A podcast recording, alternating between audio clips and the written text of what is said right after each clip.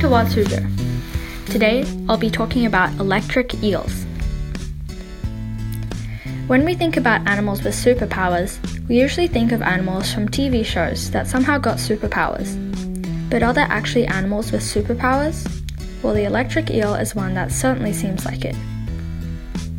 The electric eel lives in South America, in rivers, creeks, and swamps. The habitat they need is calm waters with muddy bottoms. This is a good area for the kind of food they eat, which includes small fish, amphibians, birds, small mammals, and eggs. Electric eels are the predator in their ecosystem, so they don't have any predators. But when they feel threatened, they have a solution giving the predator an electric shock. They can give these shocks with up to 600 volts. This is definitely enough to kill their prey, but luckily not enough for a grown human, but it can make them lose consciousness.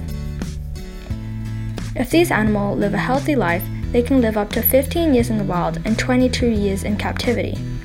Their special cells that power the electric shocks are all packed in their body.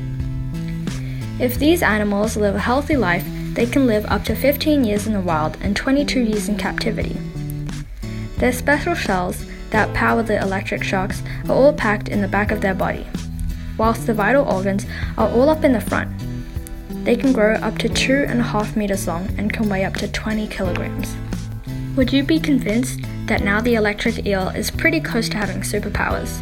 Not to mention, they are almost blind and navigate with electric pulsations. What other animals have these cool abilities? Wild I'm Palm Tree, and thanks for listening.